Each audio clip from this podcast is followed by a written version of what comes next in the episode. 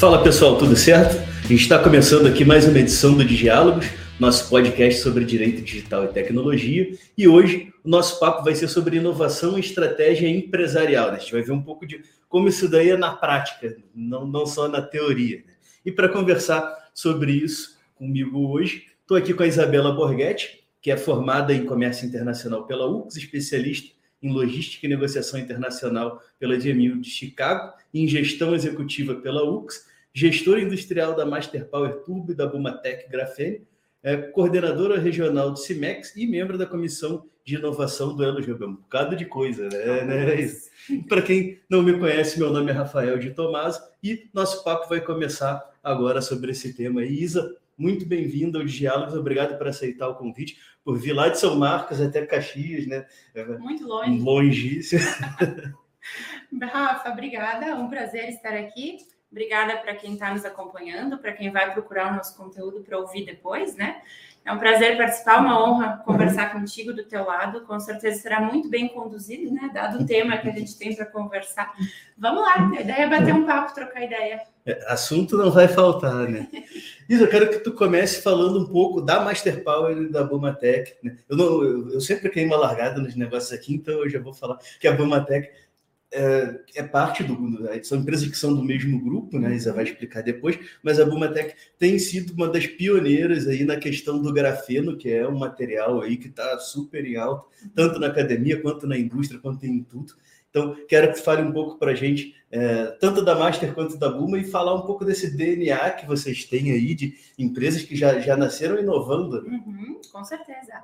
Então, a Master Power hoje é um grupo de três empresas, né? Então, a Master Power mesmo, que é a nossa matriz, ah, a Nelson Metalurgia, que é a nossa fundição em engenharia e setor de desenvolvimento, né? A gente lida com muitas ligas de alta tecnologia há bastante tempo, e aí atendendo o mercado de turbocompressor, né? E a Bumatec, que é o nosso braço disruptivo, nosso braço de inovação, que é a startup do, do grupo que foca em grafeno. A Masterpower foi fundada pelo meu avô, né? Então, é uma empresa familiar que hoje está tá no meio aí de um processo de sucessão da segunda para a terceira geração. A gente tem ativos nas na empresa hoje meu pai, meu tio, eu e meu primo mais velho, né? E, e ela foi fundada em 66 pelo meu avô, começou com uma oficina mecânica, ele foi evoluindo, enxergando oportunidades de mercado, enxergando que é, não tinha quem remanufaturasse ou fabricasse peças para repor nas turbinas, né? A era turbo no Brasil começou com muita força em 1970 e não tinha quem repusesse qualquer uma dessas peças. E aí, aos poucos, né, o meu avô começou a fabricar essas peças. No primeiro momento, consertava, depois começou a, a, a produzir uma coisinha, produzir outra, e cá estamos, né? Hoje a Master Power é líder nacional de, de produção de turbocompressor e a gente atende quase 60 países já no nosso portfólio. Né? É um processo bastante verticalizado e com muitíssima tecnologia agregada, né? Desde os materiais que a gente trabalha até os processos. Então, isso é uma coisa que de fato está no DNA, né? Desde o meu avô, que foi totalmente vanguardista à frente do seu tempo, pensando em turbo lá em 66, né? 20, quase 20, quase 60 anos. Quase 60 anos, isso aí, isso aí, bastante tempo. É. E o pessoal tá achando que inovação é uma novidade, né? O negócio do momento. Né? Pois é, pois é. E em São Marcos, né? O pessoal fala, ah, não, 960 e poucos, alguém numa cidade do interior do estado, com... hoje tem 20 e poucos mil habitantes, eu não sei quantos tinha, 1960 e pouco, mais. Né? Com certeza, bem menos. É, exatamente, exatamente. E o meu avô começou sem nada, assim, né? Ele tinha mal uma estrutura de mecânica para caminhão. E aos poucos ele foi, foi construindo, foi evoluindo, foi entendendo que lacunas de mercado que existiam, né? E o meu avô sempre teve uma visão assim: se não tem ninguém que faça, a gente vai fazer, né? Uh, e aí, nisso, nesse pensamento, surgiu a Nelson Metalurgia, a nossa fundição, né? Porque meu avô começou a fabricar turbo e não tinha fundidos da qualidade que ele esperava hum. no mercado, né? Faltava qualidade, faltava opção de portfólio, faltava uh, a excelência que ele buscava, né? E aí ele decidiu, não, vamos fazer nós. Se ninguém faz, a gente verticaliza, né? E isso está muito intrínseco na nossa cultura industrial até hoje. A gente ainda é uma empresa muito verticalizada, né? Que traz os desafios e desenvolve soluções dentro de casa. E a Bumatec basicamente nasceu disso, que é a nossa startup, né? Lá em 2012, mais ou menos, a empresa começou a investir em pesquisas voltadas à eletrificação, porque uhum. o nosso produto hoje, o turbocompressor, está 100% vinculado a motor a combustão, né? E pensando num possível, uma possível renovação de negócio, a hibridização e a eletrificação sempre foram assuntos em pauta, né, uhum. nas nossas reuniões e tudo mais. E aí esse investimento começou num projeto voltado justamente para a eletrificação. Isso foi evoluindo, a gente acabou pesquisando muito sobre baterias, supercapacitores, e o grafeno surgiu mais ou menos entre 2014 e 2015 como um material que poderia viabilizar muito né, a produção e a demanda energética que a gente precisaria em baterias e supercapacitores para esse tipo de aplicação. E aí a Bumatec surgiu, né? Ela só foi lançada no mercado no fim de 2019, quando a gente já tinha um, um produto ok, uma maturidade bacana, e aí sim focada só em grafeno, né? Produção de grafeno e aí aplicações variadas do nanomaterial.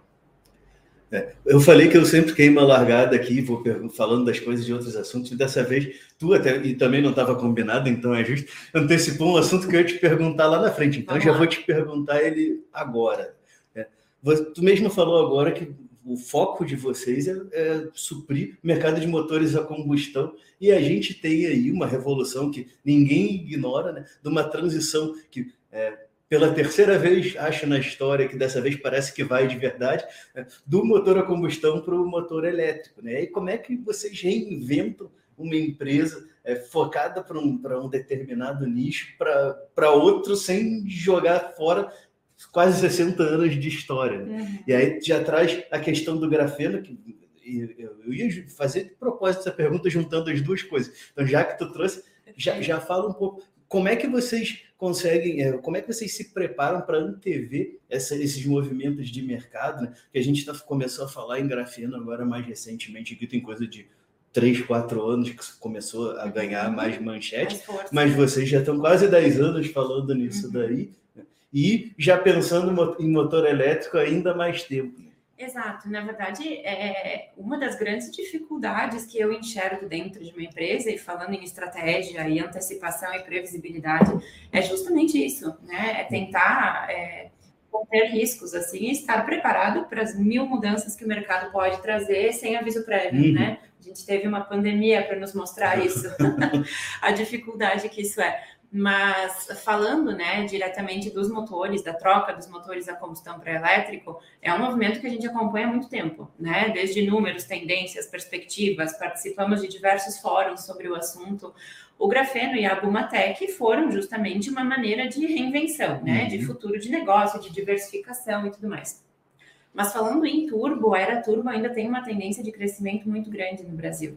A Master Power atende principalmente mercados de reposição, né? E como a era turbo agora aumentou muito de demanda em função dos carros que estão saindo de montadora já turbinados, uhum. né? O período de reposição ainda vai se estender por bastante tempo, né? Um outro ponto muitíssimo positivo, eu não posso dizer que eu sou uma pessoa que não defendo a eletrificação, mas eu ainda sou muito desconfiada que tenhamos essa estrutura, né? Acompanho alguns conhecidos ou amigos mais próximos que já têm carros elétricos e que sofrem muito pela estrutura necessária para isso, né? Então, é, a nossa matriz energética a gente sabe que não é das melhores, não só a nossa, mas falando em, em mundo, né? Mas a gente tem um motor híbrido no meio do caminho, Sim. né? E para os motores híbridos a gente tem um portfólio extenso de possibilidades de uso de turbo. Então aí a gente tem sei lá quantos anos ainda de um mercado bastante forte, né? E quase todos os novos modelos estão vindo com turbo, né? Uhum. Meio, é, eu sou velho, quando estava pensando em trocar de carro, eu comecei a ver, eu falei, tá, mas por que, que agora não tem mais carro 2.0, não tem mais carro 2.4? Daí fui ver, porque agora é tudo turbo, né? E, e, o, e o, o, motor turbo com, com, uma litragem menor, ele tem um desempenho muito maior. Total, que... e é um, é, um, é um padrão de consumo que dificilmente volte atrás, porque quem uhum. experimenta um carro turbo não volta, é muito bom, é muito diferente, né? É, eu ainda tô no meu velho lá, eu fui daqueles teimosos que demorei para ir para automático. Falei, não, porque que graça tem dirigir um carro automático. É, invariavelmente, em algum momento, essa transição acontece. Acontece. Né? Tá, tá chegando perto. Uhum. Né? Quando for trocar, acho que eu não me escapo do, do, do turbo. Isso aí, Master Power, obviamente. Vou procurar perguntar para fabricante de onde vem na hora de trocar. Né? Vou, vou anotar a dica. E Isa, me diz uma outra coisa, eu vou mudar um pouco de assunto, a gente vai, vai voltar lá. na Master e na Buma, mas eu quero que tu fale um pouco para a gente do ecossistema de inovação em São Marcos. Né? Eu falei aqui do currículo da Isa, mas não falei de onde que a gente se conheceu, ah, né? É, é então, essa é parte importante do nosso currículo Total. aqui também. É, a, a, Isa é uma das, das protagonistas do ecossistema de inovação em São Marcos, onde temos lá o Elos Hub? E eu estive com o pessoal da Comissão de Direito das Startups e Tecnologia da ABA, que inclusive estou com a camiseta aqui fazendo propaganda hoje, é, conhecendo o ecossistema de São Marcos lá quando elas, elas já me deram uma ideia, né? Eles estavam começando a falar, e se a gente fizesse? É. Então, hoje já tem lá, o espaço já está inaugurado oficialmente? Ainda não, não, quase, né? mas está quase. quase pronto um espaço físico que vai ser, eu vi o projeto, lá foi na apresentação do projeto, está demais. E a gente está falando de uma cidadezinha de 20 e poucos mil habitantes, que só tem um CEP no interior do Rio Grande do Sul, que tem um baita do ecossistema de inovação lá, que está envolvendo setor empresarial e é uma, por mais a cidade é pequena, mas é uma cidade de grandes e de boas empresas e que inova há muitas décadas, né? E que está envolvendo lá setor empresarial de forma organizada e as empresas, que isso daí é um grande problema que a gente vê, né? Tem, é, não isso, né? isso é a solução. É, é, em alguns ecossistemas de inovação, a gente vê lá junta a prefeitura, junta o, a associação, mas e as empresas? Né? Então, fica lá o cara da prefeitura discursando sobre inovação, a associação promovendo eventos sobre inovação, e nada acontece na cidade porque as empresas não têm ainda a maturidade. São Marcos é ao contrário disso. Né? Uhum. Eu fiquei impressionado quando eu conheci o ecossistema lá, de ver como uma cidade é, pouco conhecida para quem é de fora do Rio Grande do Sul inova tanto e tem empresas tão boas. Né? Realmente. A força industrial de São Marcos é muito forte, né? E a ideia do Elos nasceu de um grupo de jovens, né, nem todos relacionados com indústria, mas que sentiam essa dor também, uhum. e que trouxeram para a mesa né, a ideia da gente colocar essas empresas conversarem, basicamente, né? Por ser uma cidade pequena, muita empresa muito tradicional, de muito tempo de mercado, é, muita empresa familiar, a maioria delas, para não dizer todas, né? É, a gente sabe que, que existem culturas que às vezes falar em inovação aberta, por exemplo, hum. né? Em sentar com uma empresa vizinha para discutir algum tema é uma coisa impensável. E abrir tua indústria para entrar alguém para ver como ela. Exato, vai roubar meu segredo, né? Uhum. E, e, isso era uma dor muito latente na cidade que essa turma de jovens estava sentindo e queria propor algum tipo de solução, né? E aí nasceu o Elos, né? Foi um projeto proposto para a SIC de São Marcos, então a SIC super abraçou a causa, o projeto, né? Colocou recursos, nos deu todo o suporte necessário para conseguir estruturar isso dentro, junto com as empresas, né? A SIC, para quem não conhece, é a Câmara de Indústria e Comércio, Comércio. Da, da cidade. Isso aí, isso aí, que até hoje está patrocinando o, o, Elos, né? Então, o Elos é um braço da SIC São Marcos, hum. um braço de inovação aberta, e, e, funcionou muito bem, assim, muito bem. A gente ainda diz que o Elos está engatinhando, porque né, tem dois anos e pouquinho de existência, mas com uma evolução muito significativa, né? A gente tem mais de 30 empresas já fazendo parte do Elos, né? Como membros, assim, então é uma quantidade muito considerável para uma cidade uhum. tão pequena. Eu, eu falo bem de vocês por onde eu ando, assim, que, que a gente vê cidades que bem legal. maiores do que São Marcos, que teoricamente teriam um ecossistema mais estruturado e que estão muito atrás justamente porque elas têm dinheiro, têm estrutura, têm, mas não têm a mentalidade Sim. voltada para a questão da inovação. É, e uma coisa muito positiva em São Marcos é que a gente tem muitas empresas em processo de sucessão, Sim. né? Então a gente tem muitos sucessores com, fazendo essas provocações e hum. trazendo para a mesa essa necessidade, tipo, poxa, se eu tenho uma dor, tu tem a mesma dor e o nosso colega ali tem a mesma dor, vamos tentar endereçar isso junto, hum. né? Vamos buscar uma solução padrão. A gente tem um evento no Elos muito bacana chamado Cafezinho. E o Cafezinho é um evento que não tem nenhum expert no tema, a gente só lança um tema para as empresas discutirem. E é inacreditável a quantidade de solução que nasce ali.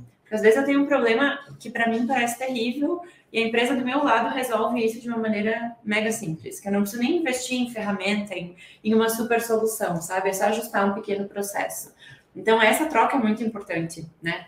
E na minha visão de estratégia, assim, inovação aberta, para mim, é um dos pontos cruciais, assim, é o benchmark, né? E não é aquela inovação aberta de fingimento, né? Que eu chego falando, eu vou abrir essa minha coisa aqui que eu não uso desde 2013 para as outras empresas aqui do ecossistema, para eles me contarem o que eles estão fazendo, e daí depois eu uso o que eles estão fazendo e fico quieto sobre o que eu estou fazendo. Exato. Exato. A gente tem uma, uma comissão de inovação muito bacana, né? Que são, somos um grupo de jovens que, enfim, ajudam a direcionar o hub, propor solução, propor projeto e tal. E, e essa comissão é muito bacana porque a gente adora falar de problema, uhum. né? A gente adora expor os problemas para os outros tentarem ajudar. Uhum. Com, ah, já fiz isso, já fiz aquilo e tal. Então tá um movimento muito legal. E óbvio que esperamos evoluir, né? O planejamento para 24 está maravilhoso, e, mas está muito bacana. É, eu quero ver, eu estou só pelo convite para a inauguração do espaço. Está quase, está quase. É, agora, é, aqui na região da, da, Serra Gaúcha tem vários é, movimentos acontecendo. Né? A PM lá de Garibaldi também inaugurou agora, no fim do ano, um espaço de, é, colaborativo de inovação uhum. lá. A, a PM também é a Associação de Empresarial de lá, né? Acho que, se eu não me engano, Associação das Pequenas e Médias Empresas. Legal. Enfim, é difícil decorar todas as siglas de toda a né? região, mas tem lá agora Sapiranga, eu tive lá agora, se eu não me engano, em outubro do ano passado, num evento que eles fizeram lá, o Sapiranga Summit, que juntou, assim, ó, Sapiranga, para quem não conhece, ali na região do Vale dos Sinos, é perto de uhum. Novo Hamburgo, fizeram um evento maior do que o que acontece em Novo Hamburgo, que é uma cidade Olha já só. mais. Então, assim, é, é, é impressionante que a gente está vendo aí no interior. Bento Gonçalves está com Inova Bento, Farroupilha está aprovando agora uh, lei de incentivo à inovação, uhum. Nova Petrópolis está começando agora o Horta uh, Deutsche Valley. Tá, nossa, a região está voando. Está voando. E eu dou São Marcos como referência para todos, inclusive ah, em cidades legal, maiores. Justamente de, por isso. E de fato, a gente está super à disposição, né, para trocar, para se ajudar, para uh, compartilhar o que já deu errado, o que já deu certo. Eu acho que os hubs têm que, têm que ter essa, esse contato, né, essa abertura. E agora eu vou trazer uma, um assunto aqui que não estava combinado, mas de uma informação que eu sei, uma informação privilegiada que eu tenho de dentro da tua empresa, e que eu vou querer que tu fale um pouco sobre isso daí. Né? Normalmente, quando a gente tem empresas que estão nessa transição de gerações, a gente tem lá o pessoal que está tocando a empresa com uma visão mais conservadora, mais uhum. é, resistente à mudança, e a geração que está entrando querendo mudar tudão e ignorando o que, tá, o que aconteceu no resto da história da empresa. Uhum. E lá com vocês eu sei que não é bem assim uhum. o negócio. Não. Fala um pouco sobre isso daí, um pouco sobre como é estar numa empresa num momento de transição, é, não só de transição de. É, de, de, mentalidade, que no caso de vocês até não tem tanto uma transição, que vocês sempre tiveram esse perfil, né? Mas nessa, como que é gerenciar esses conflitos de gerações lá, uhum. essas diferentes percepções? E já aproveitando a pergunta, como é que eu inovo desprezando a história da empresa? Existe isso? Uau, excelente pergunta. Vamos lá. É, primeiro que eu acho que conflito de geração é uma coisa que não existe entre nós, porque tanto meu pai quanto meu tio, que são os diretores da nossa empresa hoje, eles são muito abertos. Eles têm em si uma vontade latente de estar em movimento, estar inovando, estar buscando solução, né? O que acontece com essa, é, é, é, enfim, esse, esse movimento em que eu e meu primo estamos assumindo um pouco mais de decisões e participações estratégicas é porque a gente traz novidades de mercado, a gente traz benchmarking, né? A gente traz é, a gente traz consultoria quando necessário, a gente traz novas provocações do que, que os outros estão fazendo e a gente também precisa fazer. A gente traz melhorias, né? Mas a gente está num processo muito bacana porque a, a sucessão ela traz consigo muitas oportunidades, né? Uhum. Colocar a casa em ordem, revisar algumas coisas, né? Porque a gente sabe, uma empresa familiar e muito tradicional de tanto tempo de casa tem muita coisa enraizada na cultura. Tem muita coisa que é DNA, que a gente não vai mudar, mas que a gente tem que entender e usar isso como aliado, uhum. né? Mas tem muita coisa que é cultural mesmo, algumas que a gente consegue ajustar de uma certa maneira, né, junto com a nossa equipe, obviamente, outras que a gente entende como é e aí sim usa como estratégia. E esse movimento é muito bacana, né? A gente está passando por um momento de profissionalização dentro da empresa que essas nuances ficam assim é, muito latentes e a gente consegue muita evolução em coisas muito simples que a gente nem imaginava que conseguiria, né? Então tá um movimento muito bacana meu pai e meu tio não tem nem perspectiva e a gente nem quer que tenham de sair da empresa, eles são muito ativos no negócio e conhecem muito, né? Então a gente tem trocas muito, muito, muito ricas, assim. É, eu gosto de um conceito que fala que numa empresa a gente tem que sempre ter, né? O criativo, aquele que vai estar tá borboleteando, eu gosto de usar essa palavra, buscando solução, entendendo o que, que tem de mais novo e tal. Vai ter o, o pulso firme, né, o mão de ferro e vai ter o ombro amigo. E eu acho que entre nós quatro ali da, da família, a gente preenche muito bem esses três perfis, assim. Então, a gente tem um equilíbrio de, de gestão e de estratégia que faz a coisa funcionar, né? Isso é muito bacana. Isso é muito bacana. E falando dessa parte cultural, né, a gente traz esse assunto de como inovar sem perder o, o, lastro, né, a história e a tradição. Essa provocação eu trago porque tem eh, empresa que vai lá, ou chega o filho que nunca botou o pé dentro da empresa e resolve semana que vem que vai assumir, que vai revolucionar o negócio, ou a empresa contrata uma consultoria que o cara chega lá e fala, não, isso aqui que vocês fizeram nos últimos 50 anos, eh, deixa para lá porque isso não serve para nada. Vamos fazer tudo do zero. Uhum. E é e aí a gente vê, não, primeiro que não tem como isso funcionar, né? e segundo que mesmo que tivesse como se funcionar, mesmo que tivesse como isso funcionar, o que se perde do que foi construído das experiências que foram vividas ali dentro. Uhum. É, eu acho que isso vem, vem muito de encontro com a questão de mudança propriamente dita, né? Porque eu gosto de uma frase que diz que ou a gente planeja mudança ou a gente é atropelado por uhum. ela, né? Não tem outra alternativa, as coisas têm que mudar em algum momento. E esse planejamento de mudança traz muito disso, né, Rafa? Esse entendimento da história, do contexto da organização, o tipo de conhecimento que o nosso grupo de colaboradores tem, por exemplo, né? A gente tem uma galera. Hoje de manhã a gente estava fazendo um relatório para tirar as quantidades de, de, de, tempo de empresa, né? Quantas pessoas a gente tem com cada tempo de, de casa, assim. E para cima de 20 anos, a gente tem quase 50 pessoas trabalhando com nós há mais Bastante de 20 anos. Gente. É muito tempo, é muito tempo. E isso é muito legal porque pensa conhecimento que tem nessas pessoas, né? Hum. E a gente está nesse movimento justamente de transformar esse conhecimento de cada um em conhecimento da organização, né? Transformar isso em método, em procedimento, justamente para que esses métodos consigam amparar a nossa equipe, amparar os nossos colegas para entregar o melhor possível com uma rotina confortável, eficiente e tudo mais, né? E essa proposição de mudança, sem ignorar o nosso lastro e a nossa hum. tradição, é o mais importante, né? Como a gente, de certa forma, eu digo que meu avô sempre teve uma mentalidade startup, né? Porque ele era muito inovador. Ele era definitivamente, ele tinha o perfil de trocar o pneu do carro andando, assim, sabe? Tipo, vamos fazer. Ele nunca falava que não. E, e, até um pouco antes dele falecer, ele falava que ele só começou a fazer turbo porque ele não sabia o quão difícil era. Se ele tivesse a mínima noção da dificuldade daquilo, ele não teria começado nunca, né?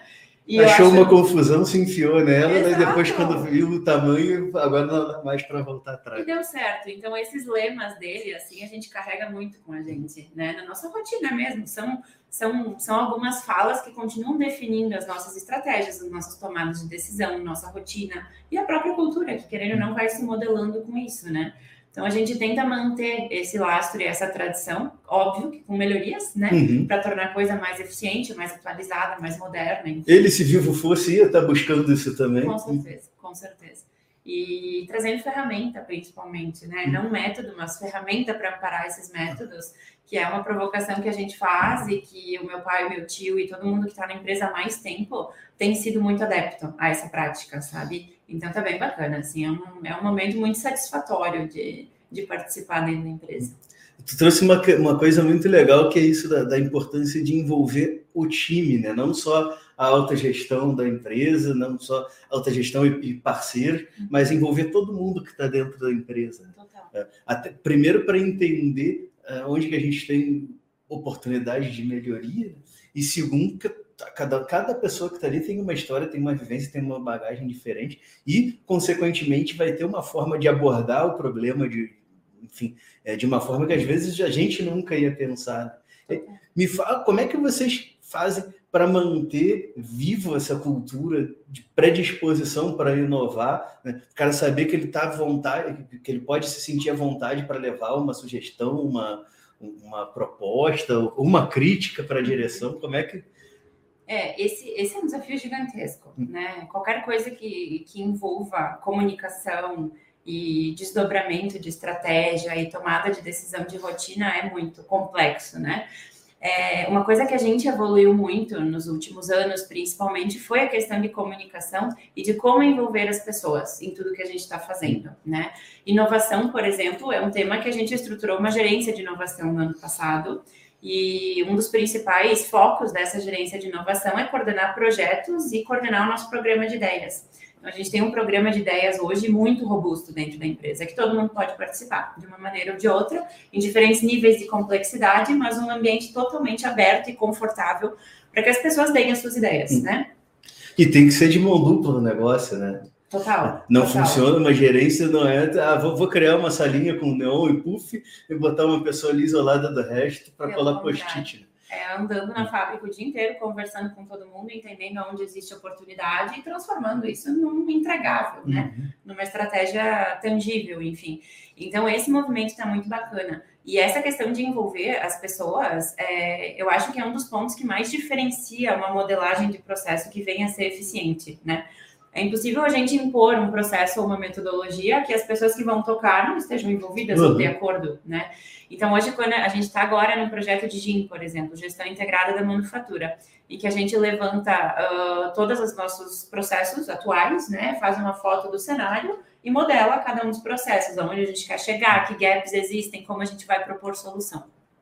E a gente tem sempre uma equipe de, de comitê mesmo, e usuários-chave e usuários finais para cada uma das áreas que vão sentar na mesa, olhar o processo junto com a gente, modelar a solução e entender, não, beleza, é assim que a gente vai fazer funcionar.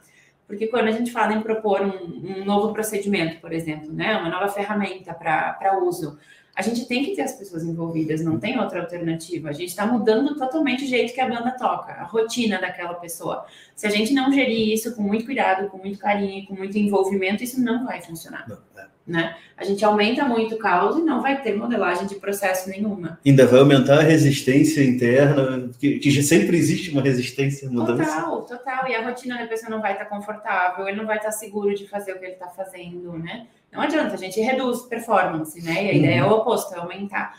Então a gente tem buscado cada vez mais envolver as pessoas nesses tiers, né? De, nessas camadas de tomada de decisão, sabe? Isso tem funcionado, tá bem bacana. Desafiador, mas muito bom. Mas essa não tem desafio, não tem graça, né? Total, total. A Amanda está elogiando aqui os movimentos da inovação pela Serra Gaúcha, falando que São Marcos e Farroupilha são referências. Ela que é suspeita porque é de Farroupilha. Boa. A Gabriela Gobi também, ah. a Gabi está nos acompanhando aqui, falando sempre bom ouvir ser esse time da Master Power de quebra do Elos Hub também. Eu sou fã do Elos Hub, Gabi, tu sabe. A Clenara também está nos acompanhando aqui, falando da relevância dos temas e a abordagem perfeita realmente destaca a qualidade de vocês como profissionais. É inspirador ver discussões tão significativas. Elos Hub também, é, viu? É, Elos Hub também, sim, Ai, o pessoal está tá nos acompanhando aí. que legal. Bom, é, tem uma, uma tendência que a gente tem de relacionar sempre a inovação apenas à tecnologia, né? A gente uhum. sabe que não é bem isso. Você pode inovar sem tecnologia, mas não dá para a gente desprezar também a, a, que há uma relação é, próxima entre inovação e tecnologia. Vocês que são de uma empresa, de um grupo de empresas altamente que apostam bastante na tecnologia, uhum. enfim, é, como é que você sente essa simbiose entre tecnologia e inovação? Né? Sem entrar no mérito de não precisar alta tecnologia para inovar, mas eu quero, eu sempre pergunto isso quando dá, mas hoje eu quero saber o outro lado. Uhum. Como que a tecnologia me ajuda a inovar e a me manter na ponta do mercado? É, na verdade, eu acho que tecnologia é, é, o terceiro é o terceiro pilar, sabe, que a gente tem. O primeiro são as pessoas. Quando eu uhum. falo de inovação, eu começo sempre a falar em pessoas, né? A gente não sai do chão se a gente não tiver um grupo engajado e entendendo e querendo inovar, né?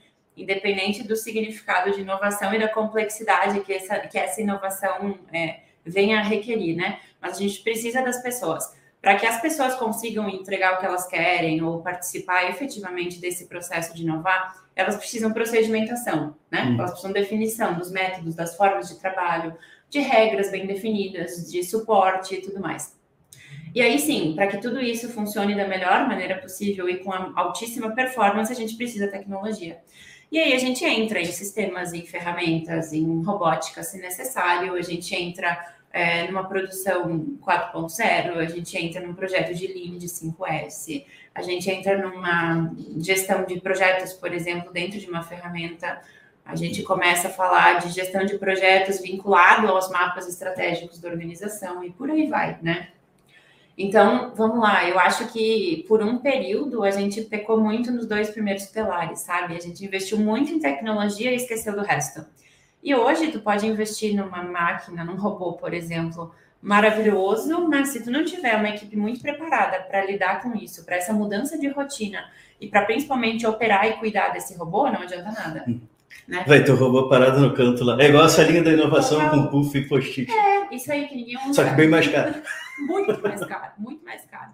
Então, e a gente teve casos disso dentro da empresa ao longo do tempo, claro, nem sempre se acerta, isso é do jogo, né? Mas a gente teve casos de investir numa tecnologia de ponta, falando bem na parte fabril, né, de produção, e que não ajudou, mas atrapalhou do que ajudou, na verdade, né? E aí a gente entendeu, não, pera, tem outras coisas que a gente tem que conciliar antes disso para ter certeza que esse investimento vai entregar valor, hum. né? Vai ter um, um ROI positivo ali na frente. Então, eu acho que é a palavra que tu usou, essa simbiose, essa sinergia entre tudo isso é muito importante, né? E aí a gente entra na, no, no, na necessidade de termos uma visão estratégica muito bem estruturada para tudo isso, né? Conseguir conciliar tudo isso dentro de uma de uma projeção de orçamento, de mercado, de equipe, de recurso, do que, que é prioridade ou não. Eu acho que eu não consigo falar de gestão estratégica sem falar em cultura, sabe? Eu acho que eu, eu gosto de definir cultura como é, o que que tu faz quando acabou o dinheiro.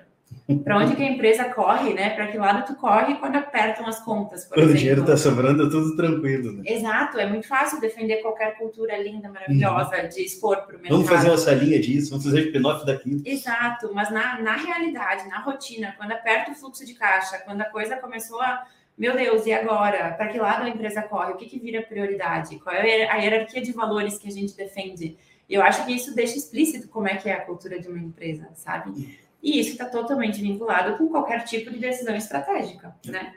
O que, que é prioritário para ti? E traz uma série de desafios para a empresa, né? Tanto, tanto de recursos, sejam financeiros ou humanos, uhum. né? Quanto e aí anda diretamente com os humanos, a, a questão do, da, da cultura mesmo. Muitas vezes a empresa precisa primeiro se transformar para depois inovar, se transformar culturalmente, não, não mudar a fachada. Né? Exato, exato. E, é, e essa transformação cultural, a gente sabe, tem, é, é científico isso, né? Os dados mostram que uma mudança efetiva de cultura demora até sete anos uhum. dentro de uma organização média, né? É mais ou menos o, o nosso porte, assim. Deixa eu aproveitar esse teu gancho aí. Claro. Para te trazer uma provocação. Né? Uma provocação é mais para quem está escutando do que para ti. É, a maior parte do público que escuta o, o diálogos é mais jovem. E a gente está numa geração que precisa tudo de hoje para amanhã, né? Uma geração é, que, enfim, não foi acostumado a ter que esperar o, o, dia que vai passar o programa que quer ver na TV, no horário, esperar acabar o intervalo, esperar a internet conectar de escada lá quando tinha internet já. Então, é, é uma, uma geração ansiosa. ansiosa e impaciente. Né? Como é que a gente faz uma transformação dentro de uma empresa ou dentro de uma organização qualquer, tendo junto com a gente pessoas de uma geração que não sabe esperar? Nossa, linda pergunta. Linda pergunta, porque eu me identifico com esse perfil. Eu sou uma pessoa muito ansiosa, né? Eu tenho um perfil muito é, fazedor e resolutivo e eu quero que as coisas sejam feitas na maior rapidez possível, né? Mudei muito, mudei muito porque a empresa me fez mudar. A minha rotina profissional e principalmente estar envolvida nesses projetos grandes de modelagem de processo, reestruturação, a gente entende na prática e sente a dor na pele de que algumas coisas só acontecem com o tempo e com bastante paciência, né? E a gente só se dá conta disso de três anos quando tu olha para trás e fala, nossa, olha tudo que a gente fez. E já passaram três ah. anos, né? Então o, o, tempo passa muito rápido, passa muito hum. rápido. Então é, entender o que que sim, porque claro tem algumas coisas dentro de uma empresa que a gente tem que ter esse perfil é, ansioso, uhum. que a gente precisa que seja de fato resolvido e endereçado com uma certa velocidade, né? Em função da credibilidade, da cultura, da. Uma mudança rápida de mercado. Exato, tem coisas que a gente tem que acompanhar e não tem outra alternativa. Mas existem coisas que um planejamento com um prazo adequado de tempo é muito importante, hum. né? E falando dessa nova geração, isso é uma coisa muito legal quando a gente entra no, no mundo de gestão de pessoas, né? Porque hoje na nossa fábrica, por exemplo, falando só da parte produtiva, a gente tem, tem uma galera com mais de 60 e a gente tem uma galera de 18. Hum coexistindo no mesmo ambiente, dentro das mesmas equipes, com o mesmo líder, às vezes, né? Então, a gente, como, como gestores humanos, a gente tem que ter muita criatividade. a gente tem que ter muita criatividade para conseguir mostrar para essa galera mais jovem que aquele tempo de trocar peça, ou operar uma máquina mais simples, ou fazer uma função mais simples num cargo administrativo é muito importante, hum. né?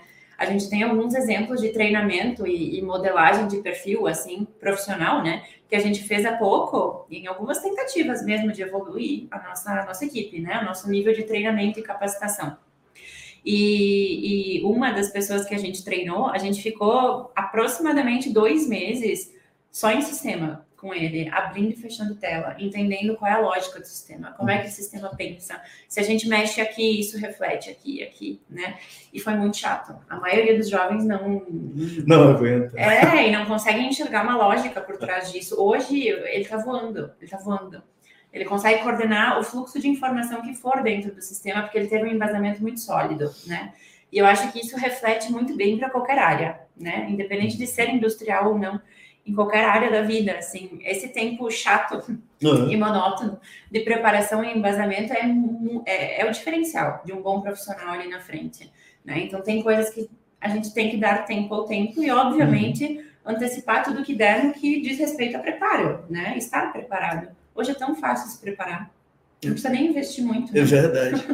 a gente tem um mundo de informação, né, mano? Já está então... cada vez mais assim, né? e depois durante e depois da pandemia, isso daí se acelerou. Hoje tem qualquer conteúdo de muita qualidade, ou grátis ou muito barato. É, exatamente. E sem sair do sofá. Sem sair do sofá. É. Às vezes sem sair do celular. Pega o teu celular, faz tudo por ali. Tá no, no metrô. Não tem metrô aqui, né? Mas enfim, se tiver. Quando eu era mulher que andava de metrô, eu ficava lá no metrô, não tinha o que fazer, não tinha celular. No, na melhor das hipóteses, levava um livro. Se desse sorte, de ter lugar para sentar, tu conseguir ir lendo no metrô. Uhum. Hoje tu vai, bota isso daqui, bota o fone com, com Bluetooth, tu não precisa nem o fio te atrapalhando no negócio lá, tu vem ouvindo um podcast de diálogos, eu recomendo. Então, aliás, escuta todos aí. É, quem comentou também aqui no início da nossa gravação foi a Júlia, que falou que não vai conseguir acompanhar ao vivo, mas que vai ver depois o replay, né? Ela que é do, do nosso time aqui, mas eu estou trazendo isso também para falar que quem não conseguiu acompanhar inteiro, quiser indicar depois o nosso papo para outra gente, daqui a pouco, né, mais uma semana ou duas, vai estar disponível nas principais plataformas de podcast aí para vocês acompanharem, para ouvir de novo. Né? Para a galera que tem mais pressa, ouvir em 2x. Né? Pode ser também. O pessoal da SIC de São Marcos também está mandando a mensagem aqui para gente. Excelente momento com vocês, riqueza de aprendizado. SIC de São Marcos, que está de Casa Nova, né? Uhum, Ainda não fui conhecer a Casa Nossa, Nova, mas vou lá em breve. Tá legal demais. E já que voltamos a falar da, da, da SIC, né? Vamos falar é, uma outra questão do Elos Hub lá, que é filho da, da SIC, né? É, já conseguimos notar em São Marcos impactos positivos dessa iniciativa aí, desse hub de inovação? Com certeza, com certeza. É óbvio que é, nós, como comissão da inovação, nós somos pessoas muito, muito exigentes, assim, hum. né? A gente quer ver muito movimento e muito impacto, assim. Uh, a gente espera muito resultado disso, mas dado o contexto do tempo que o Hub está atuando e da maneira que a gente atuou até então, que ela foi muito enxuta, né? Todos nós temos vários outros afazeres, né? Claro que o, head, o, o Hub sempre teve uma, uma head responsável por ele, que tocou maravilhosamente bem todas as nossas demandas, mas enfim, sempre foi uma, uma estrutura enxuta.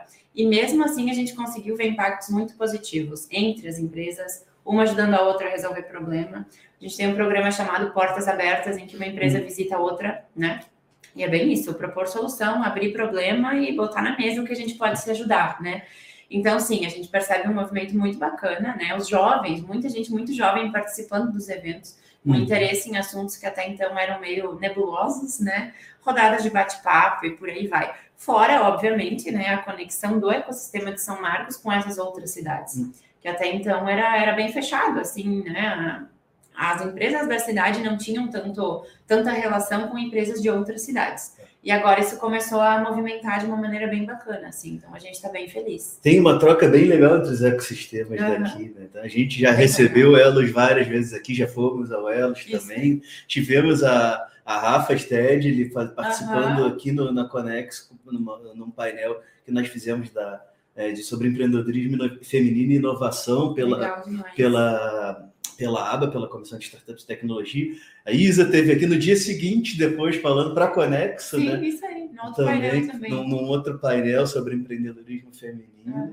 Então, assim, tá, tá voando e tem uma, uma troca muito legal entre os ecossistemas. Sim, né? é muito legal. É muito o, Elas, inclusive, tem uma, uma parceria formal com, com o Inovabento e com a Conexo. E com a Conexo, né? isso. Isso aí. Isso aí. Então, eu que rodo aí os ecossistemas, assim, para mim é a melhor coisa isso. Ah, o que, que o cara está fazendo que serve para mim? O que, que eu estou fazendo que eu posso dar de dica para ele ali? Isso é muito bom. A gente aprendeu muito e conseguiu atalhar muito caminho, entre aspas, é, justamente com essas trocas, né? Uhum. Nossa, o pessoal da Nova Bianchi sempre foi muito receptivo de sentar na mesa e dizer, gente, não façam isso ou façam uhum. isso, né? E isso ajuda muito quem está começando. É bem é. legal. Eu conheci vocês lá da Elojamp meio que na cara de pau, né? Eu ia atender um cliente em São Marcos, daí a Sheila, que tinha mandado uma mensagem num grupo lá falando do Elos Hub, uhum. e eu mandei a mensagem para a Sheila e falei, quero conhecer o espaço de vocês. Ela, que espaço, né? Não, Nem não, tinha nada. Espaço, mas Daí fui lá na SIC conversar, conhecer o projeto e tudo mais, que a gente tem muito isso dentro do, ambiente de inovação, que ah, quero ver o que, que meu amiguinho do lado está fazendo. Total, isso é muito legal, é muito bacana. Bom, é, agora voltando um pouco para nossa, outro, nossa outra abordagem lá do, teu grupo. Vamos lá a, a, a Bomba nasceu meio que como uma spin-off, mais ou menos, né? Uhum. Então, é, me fala um pouco sobre essa estratégia é, de inovar é, dentro do grupo, mas de forma separada. Uhum. Na verdade, quando a gente decidiu que lançaria a Bumatec no mercado, nem era Bumatec, era um projeto de P&D, né, dentro da Master Power, num primeiro momento. E quando a gente decidiu, literalmente, lançar a empresa para o mercado, essa foi uma das coisas que fez com que a gente tomasse a decisão, a diferença cultural que deveria haver entre uhum. os negócios, né? A Masterpower é uma empresa grande, tem bastante colaborador, né? Uh, muito tradicional. Então a gente já tem um conjunto de regras e da maneira que a coisa funciona muito intrínseco na galera, né? É uma coisa que já permeia a equipe como um todo. E na Bumatec, por se tratar de P&D, pesquisa de ponta, altíssima tecnologia, super sigilo de informação, dentre outros aspectos, né?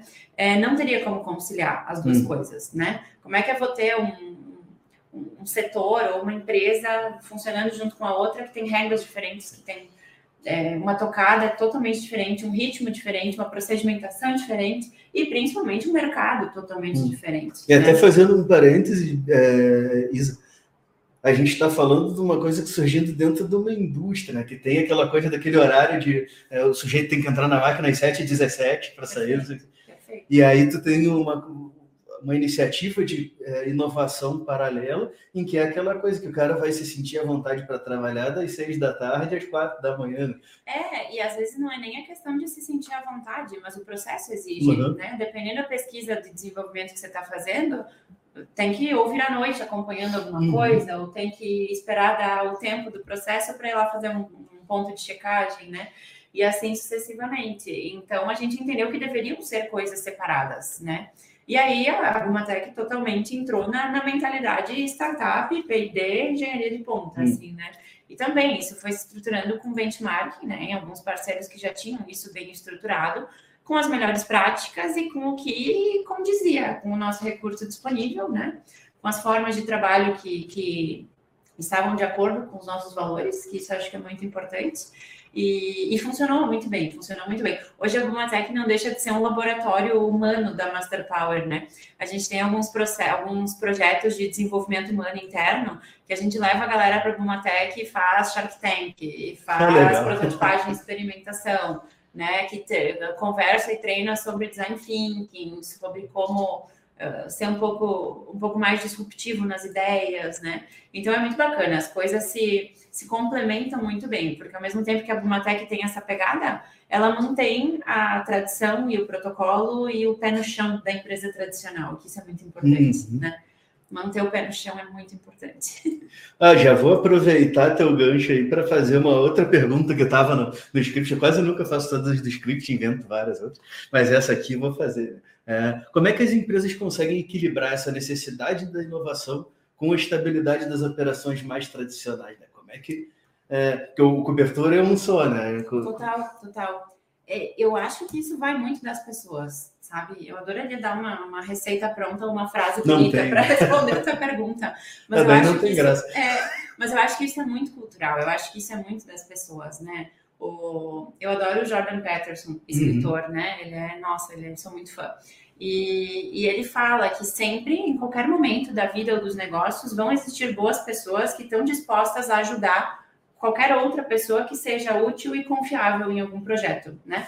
Então, eu acho que ter essa hierarquia de valores bem definida, tipo, o que, que realmente é valor para a empresa, o que, que a empresa valoriza, e a gente ter esses multiplicadores ou esses promotores internos é, disseminando essa cultura, sabe? Fazendo com que os outros também participem. E óbvio, nesse grupo, nesse comitê, né, disruptivo e propositivo e tudo mais, sempre tem que ter alguém pé no chão. sempre. Então, a gente toma muito cuidado para que nos nossos projetos essa equipe seja bem diversa. A gente não pode ter só sonhadores, né? É, a gente tem que ter alguém pé no chão. Então, esse equilíbrio é muito importante e isso também, de novo, vai da gestão. Tem isso até para manter, o, manter o foco, né? Porque às vezes a gente pensa na, na, inovação como uma coisa dissociada do negócio, e não é. A inovação ela tem que estar 100% alinhada com o propósito do negócio e tem que visar justamente a perpetuidade do negócio. Né? Eu, eu, não posso inovar numa coisa só porque eu acho bacana. Né? Inovação ela é uma estratégia de crescimento, né? parte de uma estratégia de é, crescimento. É muito estratégico, é muito estratégico. E tem muita gente que trata a inovação como um projeto em paralelo com o negócio, né? Tipo, a operação está aqui, a inovação está aqui. Eu não acho, eu discordo disso. Porque a gente não vai parar alguma coisa para, ah, vamos inovar. Uhum. Vamos ter um gap de agenda para falar sobre inovação na minha prática, pelo menos e na minha realidade, isso não funciona. Inovação é uma coisa que está no meio da rotina e ela tem que ser conciliada, obviamente. Para vocês, eu acho coisas. que isso foi um pouco mais natural, né? Não vai ser assim em todas as organizações. Total. E de fato, cada uma funciona hum. de uma maneira. Isso está muito no nosso DNA, sabe? Mas o, o, que tu fala é bem legal, porque eu acho que mesmo, que na, mesmo nas organizações que não tem isso no DNA, isso tem que ser o, o objetivo da introdução de um projeto de inovação, lá de um programa de inovação. Uhum. Eu começo tendo a reunião de inovação, porque não se fala sobre inovação naquele lugar lá. É. Mas pensando em daqui a dois, três, cinco, dez anos, de acordo com o timing da empresa, e não ter mais que ter, às vezes, nem um comitê de inovação. Uhum. Isso é uma coisa que está tão internalizada dentro da empresa. Se torna cultural, que, uhum. exato, exato, exato. É isso aí, é isso aí. E, de novo, né, é, eu acho que cada empresa estrutura o que, que vai funcionar para a sua realidade. Exato. E, às vezes, não estrutura, às vezes isso acontece naturalmente, que é o nosso caso, né? Mas é bastante importante entender isso, entender como é que a banda toca e o que, que realmente entrega resultado e transformar isso em regra, em procedimento, em método, uhum. né? Usar isso como um aliado na parte estratégica. É, tu vai ter que ter ali indicadores, tu vai ter que acompanhar para saber se está indo na direção certa ou não, para aproveitar benefícios que eventualmente tu tem por ter uma inovação dentro da empresa, lá benefício fiscal, benefício tributário, edital isso, abre, é, posicionamento de mercado também, né? uhum. né, oportunidades que vão surgindo.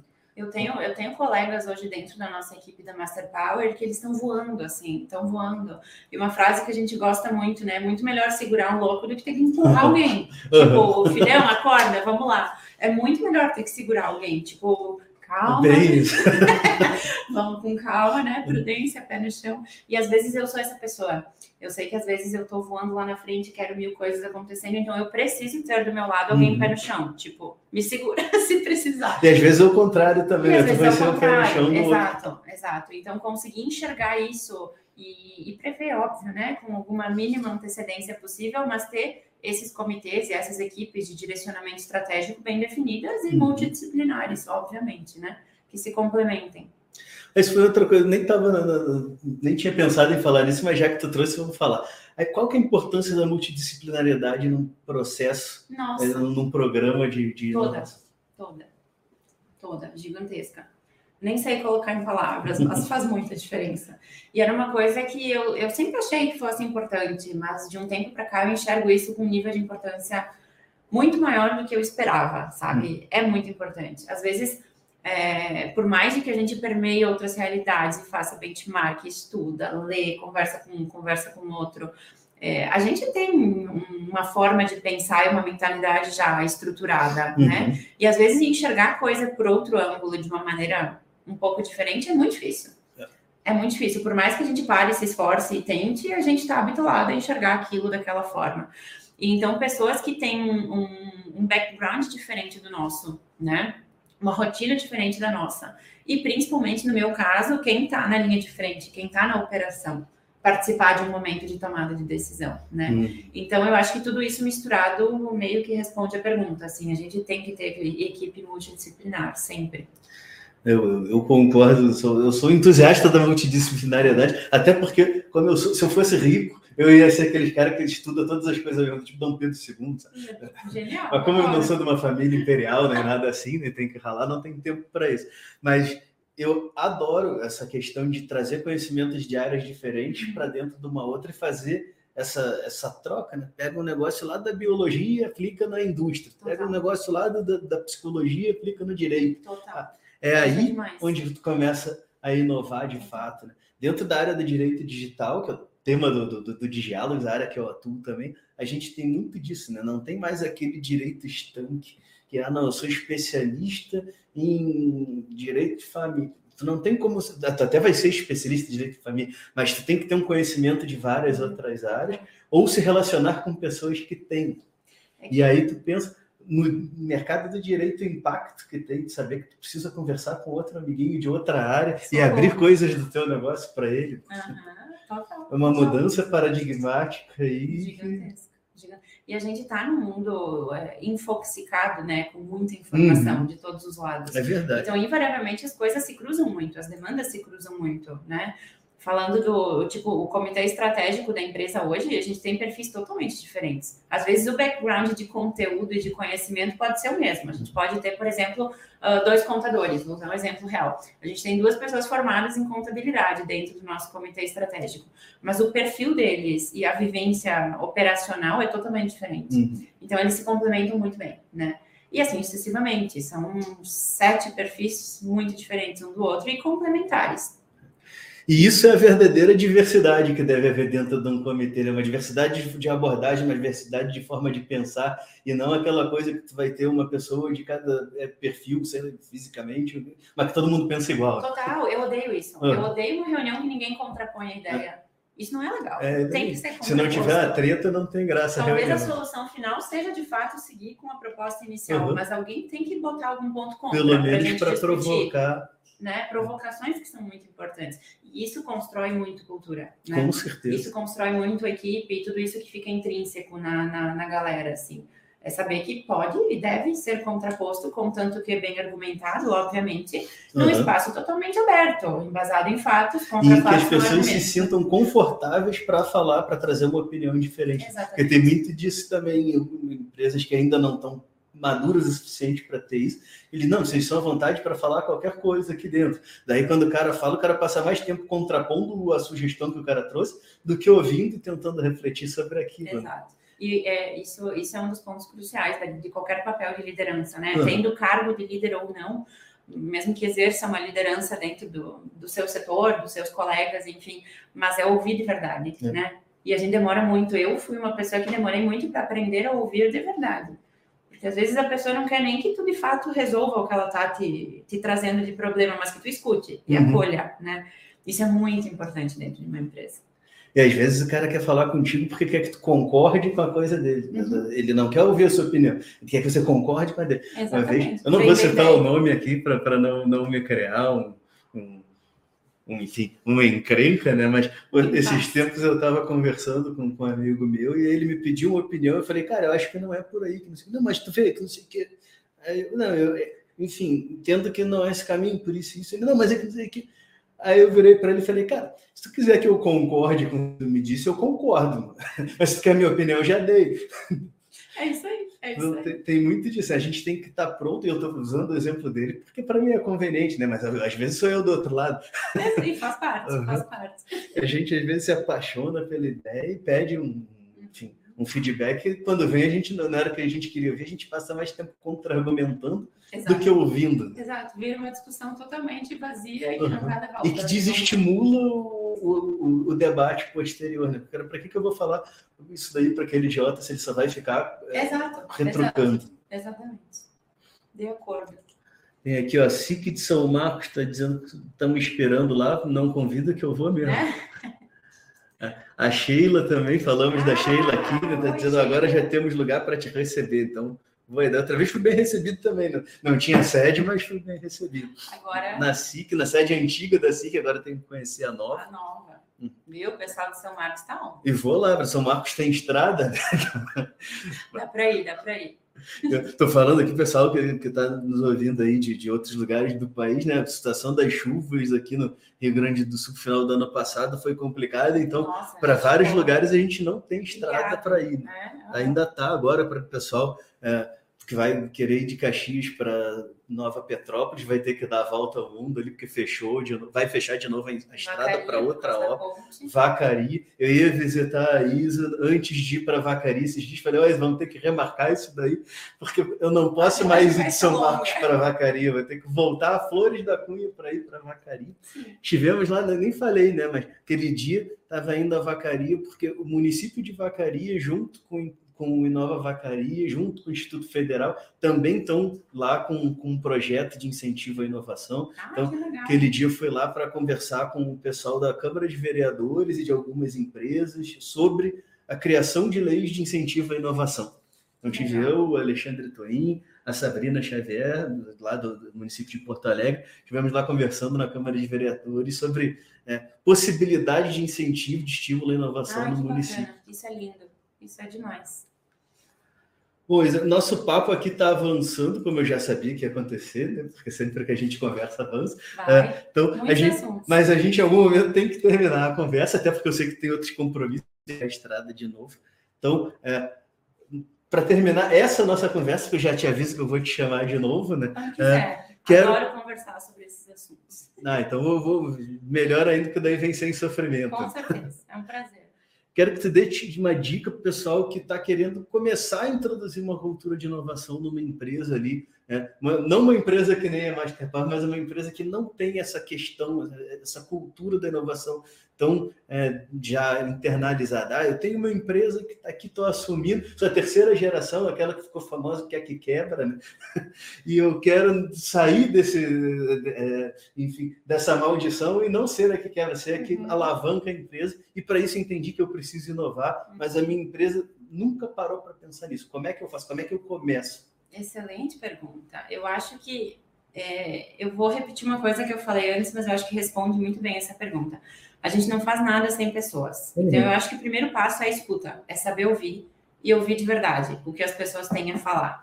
Porque certamente, antes de implementar qualquer ferramenta ou provocação ou dinâmica muito básica sobre inovação, vão saltar outros problemas, uhum. né, que vão atrapalhar ali na frente. E problemas de gestão humana, de conflito, de arquitetura organizacional, coisas mais básicas, mas é, a inovação começa no arroz e feijão mesmo, né, para que a gente consiga estruturar qualquer coisa um pouco mais bem pensada, assim, com mais estratégia por trás, a gente tem que resolver o básico, que são questões que normalmente a gente tem uma tem uma, uma força assim subconsciente que faz a gente não olhar, né? Colocar embaixo do tapete, porque são situações chatas de mexer. Uhum. A gente sabe que resolver conflito não é maravilhoso, mas é papel de líder, né?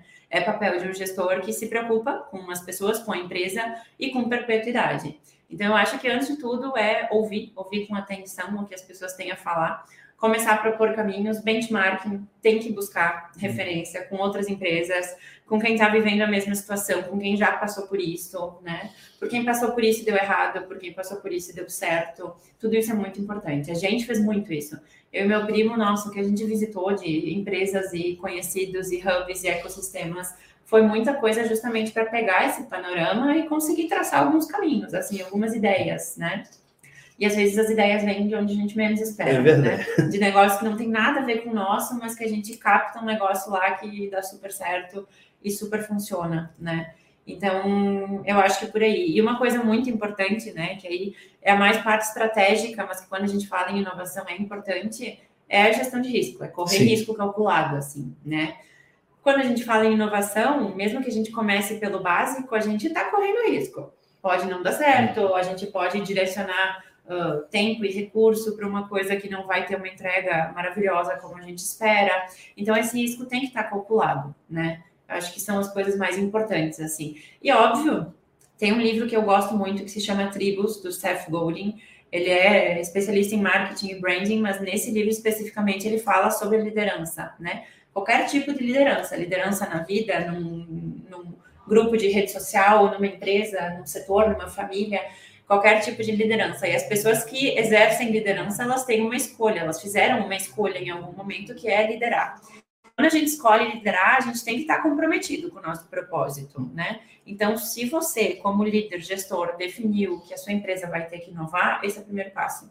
Tem que estar muito comprometido com esse propósito, né? E aí a coisa acontece. Por um caminho ou por outro, a gente consegue traçar um caminho é, devagar, óbvio, mas a gente traça soluções e consegue alcançar isso com vitórias rápidas, que eu acho que isso é importante, né? A gente tem que conseguir olhar para trás nos últimos dois, três meses, um ano, seja lá o que for, e entender que sim, houve uma evolução, mesmo que pequena, estamos conseguindo evoluir, né? Porque a gente, com esse perfil jovem ansioso, a gente quer chegar lá no nosso último milestone muito rápido, uhum. né? E aí, se a gente não chega, a gente se decepciona. Então, isso é uma coisa muito importante dentro da gestão, é que a gente consiga enxergar pequenos avanços e pequenas vitórias e, e se dê o devido valor por isso, né? E aí a coisa avança, não tem erro.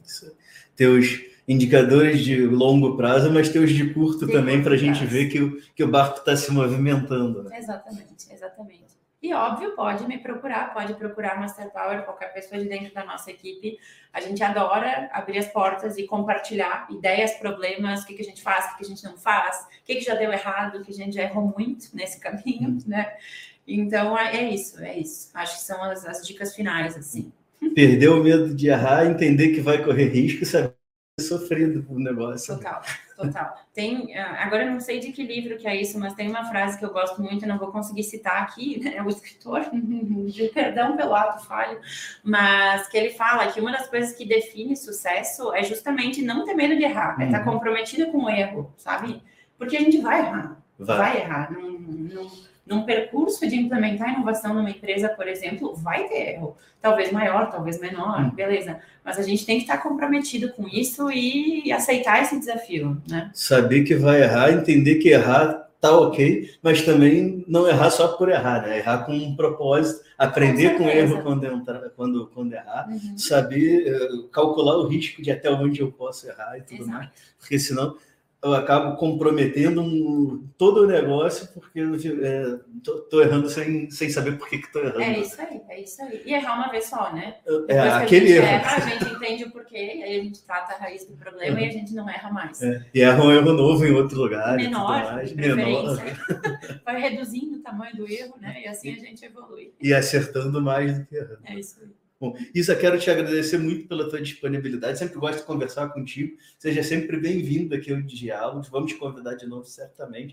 Quando tiver alguma novidade lá da Master Power, da Bumatec, do Elos Hub, avisa que vai ser prazer te trazer aqui de novo. Perfeito. perfeito. Vou, vou visitar, ainda tenho que conhecer a função que tu me prometeu que ia me levar um dia. É linda, vamos lá, vamos conhecer. Quero saber onde tudo começou, né? Isso. E é isso, tá contigo a palavra para deixar aí um, um, uma palavra final, deixando, te dando da palavra para deixar uma palavra, mas é isso aí. A gente entendeu, tudo certo. Opa! Uh, gente, obrigada primeiro Rafa, é um prazer falar desse tipo de assunto. É um assunto que eu amo, né? Eu sou apaixonada pelo que eu faço, sou apaixonada pela jornada que a gente construiu dentro da empresa. Uh, eu sempre falo que os meus mentores profissionais, eles estão dentro da empresa, né? Uhum. São as pessoas que me treinaram, que foram abraçando esses desafios junto comigo. Meu pai, meu tio e meu primo, eu não preciso nem dizer, né? Que óbvio que são os meus três principais mentores.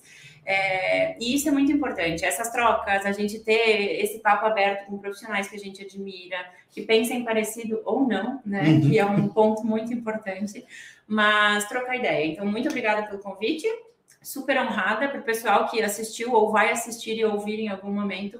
Eu estou super à disposição, né? Por LinkedIn, por WhatsApp, Rafa tem meu contato. Quem quiser trocar ideia, visitar a gente ou adentrar algum desses temas, será um prazer. Muitíssimo obrigada, Rafa. Um prazer falar contigo.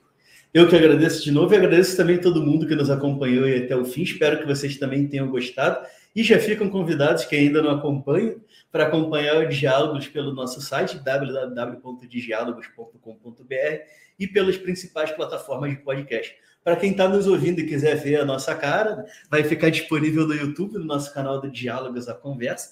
É, e, por fim, quem tiver alguma dúvida, algum comentário, alguma sugestão, pode nos contatar pelas redes sociais, que estão na descrição do episódio. Né? E para quem está ouvindo por causa da Isa e quiser me contatar, ela também tem meus contatos, podem me procurar aí. E, enfim, dar dica de tema para os diálogos, aqui também é bem aberto o negócio. Muito obrigado, forte abraço e até a próxima edição.